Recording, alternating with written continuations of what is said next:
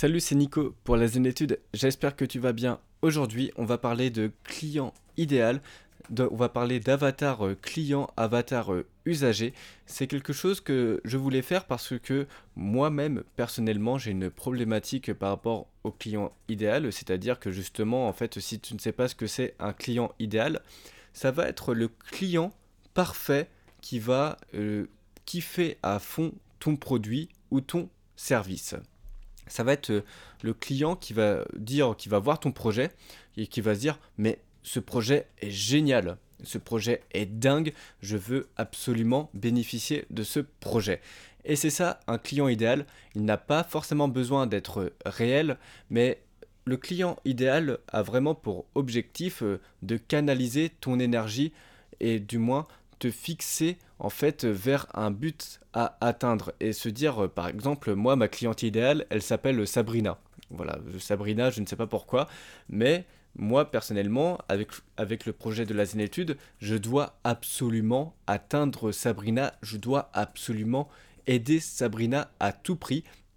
Et avoir un client idéal c'est quelque chose que je trouve difficile à faire émotionnellement. Moi personnellement, j'ai dû faire un deuil par rapport euh, au fait d'être enfermé. Enfin, plutôt, j'ai dû faire un deuil plutôt sur le fait de toucher à tout. Parce qu'en fait, un client idéal, c'est un client très très niché. C'est-à-dire que c'est un client très spécifique. Tu sais que tu ne vas pas toucher tout le monde avec ton client idéal. Et moi, il y a quelque chose dans la vie euh, que j'aime beaucoup, c'est ma liberté. C'est ma liberté du corps et c'est ma liberté de l'esprit.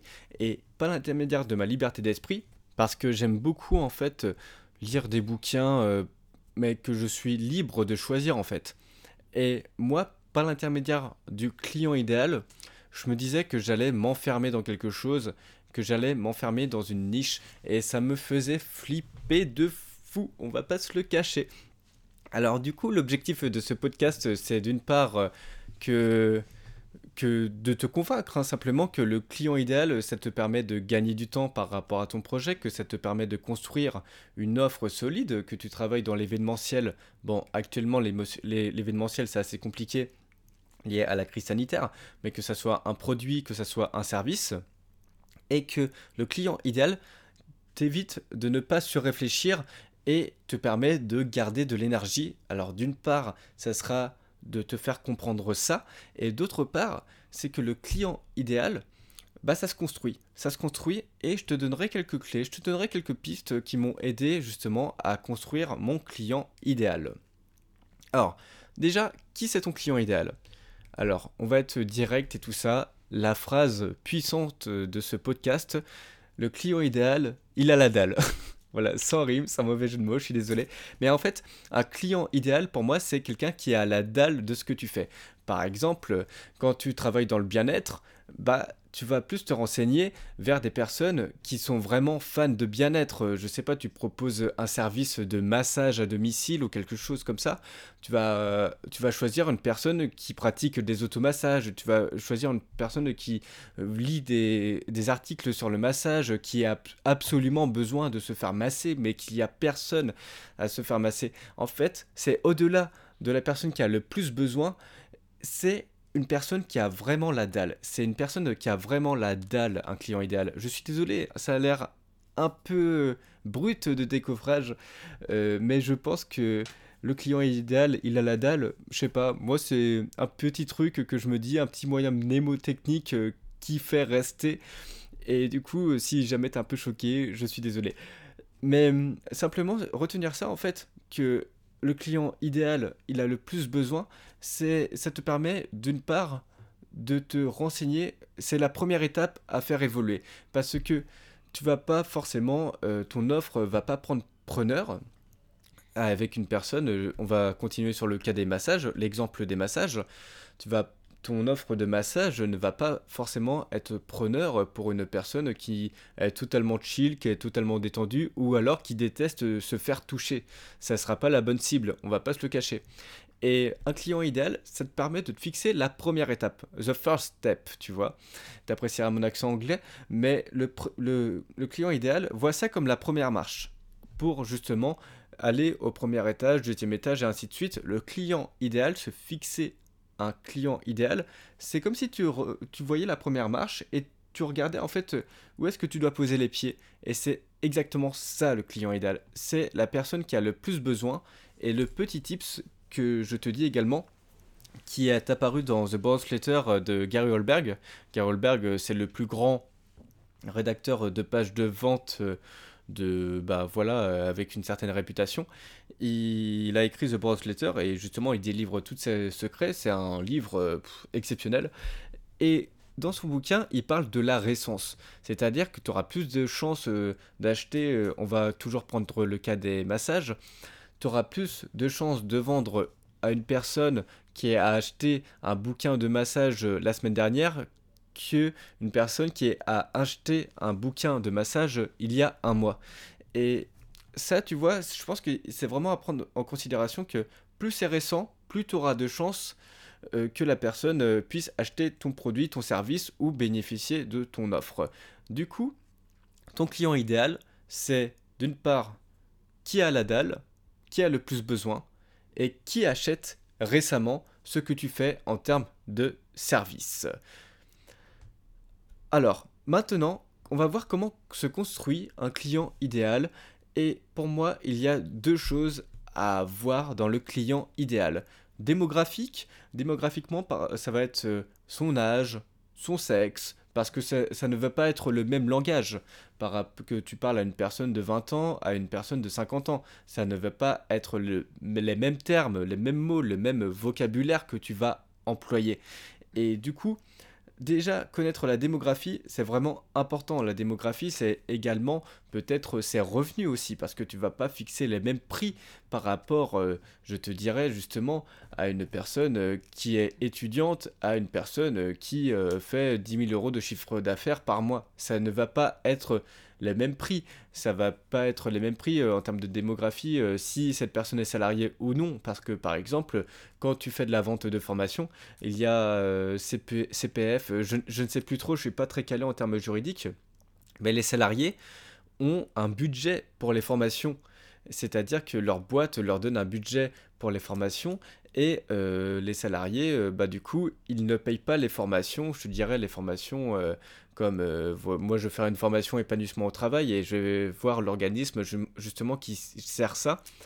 Et si quand tu es salarié, si cette formation t'aide dans la boîte, tu payes pas de ta poche.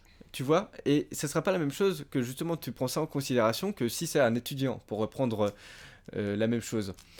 Et connaître la démographie, c'est vraiment primordial. Parce que hum, connaître la démographie, c'est d'une part savoir à qui tu vas t'agresser, quel langage utiliser, mais d'autre part, c'est voir aussi la portée, parce que si c'est une démographie, pour toi, dans l'idéal, c'est une personne qui habite en ville ou une personne qui habite à la campagne, ce n'est pas du tout les mêmes problématiques, tu vois? Ce n'est pas du tout les mêmes... ça ne répond pas aux mêmes besoins, parce que je pense que tu vends de quoi faire des barbecues à euh, des personnes qui habitent à Paris, ça ne va pas forcément trouver preneur. Enfin après moi j'habite pas à Paris et je ne sais pas si on fait des barbecues à Paris, mais je pense que les barbecues ça sera plus dans la campagne où t'as personne, où voilà, où t'es chill, t'es tranquille avec ta petite bière, euh, pépouse quoi. Et ça c'est vraiment à prendre en considération je pense que justement euh, entre la ville, la campagne, l'âge et tout ça, il faut vraiment euh, prendre ça en considération pour faire ton client idéal. D'autre part, c'est la psychographie. La psychographie, Là, ça va être plus par rapport aux valeurs, par rapport à la sensibilité, par rapport aux usages de, la personne. Et je vais mettre un accent sur les usages après. J'ai hésité à faire ça en troisième partie, mais les usages, c'est primordial à prendre en considération. D'une part, du coup, la, la psychographie, ça va être la valeur, la sensibilité. Est-ce que la personne que tu essaies de toucher a une sensibilité écologique On va reprendre le cas du massage de tout à l'heure. Les massages, est-ce que est-ce que les personnes que tu as envie de toucher, est-ce qu'elles ont des valeurs écologiques? Du coup, tu vas formuler des valeurs écologiques dans ton offre.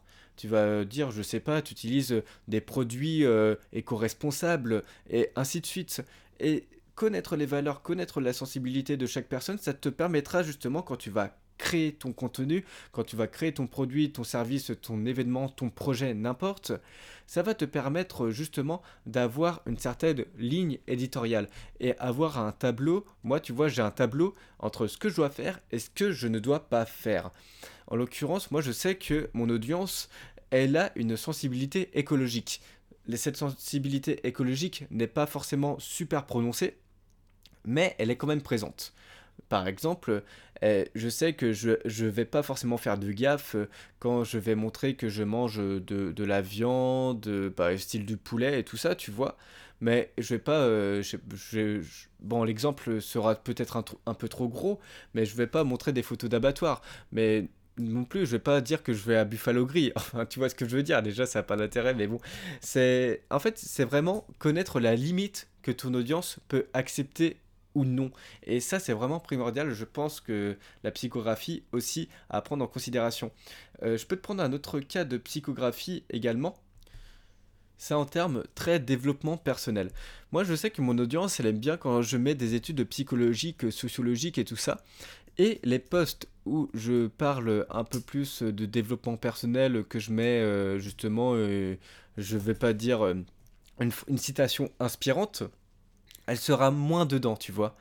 Et du coup, ça veut dire que ce n'est pas le même langage parce que je sais que mon audience a besoin de psychologie, mon audience a besoin de sociologie pour... Euh, je ne sais pas pourquoi d'ailleurs, je ne sais pas pourquoi, peut-être c'est un gage de succès, n'importe, moi aussi je découvre un peu tout ça. Et justement, euh, prendre ça en considération, tu sais où tu dois aller, tu sais ce que tu dois faire, tu sais ce que tu dois pas faire et faire une psychographie, te dire que, ok, d'accord, je veux vraiment une audience très cartésienne et non pas une audience assez holistique, une audience euh, assez euh, ouverte sur la spiritualité, ça va te permettre d'employer un langage euh, peut-être un peu moins évasif, mais un langage plutôt concret. Et enfin, je te disais que j'allais faire quelques, un petit aparté sur les usages. Les usages. Alors ça par exemple, on peut prendre le cas des podcasts, on peut prendre le cas euh, d'Instagram, mais là en l'occurrence vu que tu écoutes un podcast, euh, je te... on va parler de ça. Peut-être que tu écoutes ce podcast lorsque tu fais autre chose. Peut-être que tu écoutes ce podcast, je, ne sais pas, en te maquillant, en faisant la vaisselle, ou alors en allant à ton lieu de travail ou en soirée avec tes potes. Mais la différence par exemple à un podcast, c'est que généralement tu fais autre chose. Comparé à YouTube, je te dirais, où tu es plus concentré sur la, euh, sur la vidéo. Ça ne sera pas les mêmes usages. Ça ne sera pas les mêmes usages et prendre ça en considération. Quel est l'usage de ton client idéal? Moi, je sais que mon client idéal, justement, il n'a pas forcément le temps de regarder une vidéo sur, euh, je vais te dire, euh, une vidéo sur euh, la méthodologie de projet comme ça parce que mon client idéal est, passe à l'action et tente des trucs et ça marche pas forcément tu vois. Et je me dis que pour mieux matcher avec mon client idéal bah peut-être que mon client idéal va écouter ce podcast alors qu'il travaille. Tu vois ce que je veux dire? Pour moi tu vois c'est toute ma stratégie dessus et ça c'est prendre ça en considération l'usage par rapport au client idéal c'est comment euh, ton audience, comment les personnes utilisent utilisent que ce soit un réseau social, Facebook, Twitter, LinkedIn, Instagram, ou alors un moteur de recherche, que ce soit euh, YouTube, que ce soit euh, Spotify, n'importe. Comment ton client idéal utilise ça? Par exemple, moi je sais que sur Instagram, même si j'ai un compte Instagram et tout ça, que je suis vraiment actif dessus. D'ailleurs, n'hésite pas à t'abonner. Hop, la petit coup de pub. je plaisante. Mais plus sérieusement, je sais que mon usage personnel d'Instagram, j'interagis jamais. Je mets jamais de likes, je mets jamais de commentaires. Du moins, euh, maintenant, je me force un peu parce que je suis dans le grenage. Mais je sais que j'ai des potes qui regardent, qui sont à fond dans ce que je fais mais ils regardent pas mes stories, ils regardent pas mes likes, ils regardent pas mes commentaires et tout ça. Mais je dis pas qu'ils sont à fond à me soutenir. Non, ils sont à fond quand je vais en soirée avec eux. Ils me parlent d'un post que j'ai fait il y a deux jours. Et moi je me disais, mais attends, tu sais ce que je fais?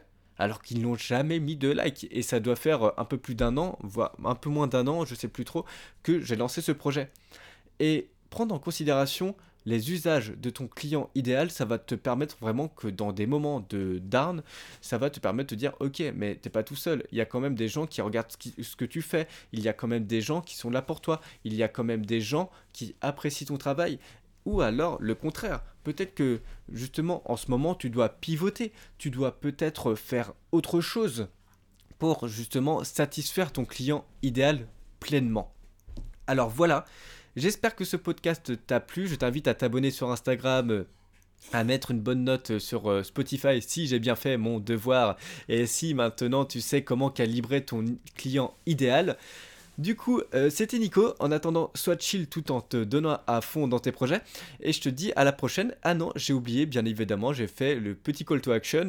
Si tu souhaites développer tes émotions, si tu souhaites justement développer ton potentiel par la gestion émotionnel, je t'invite à télécharger l'ebook Les 7 piliers pour développer tout son potentiel qui se trouve en lien dans ce podcast, en description plutôt. Et là, j'ai fait mon travail. Bon, allez, je te dis à la prochaine. Ciao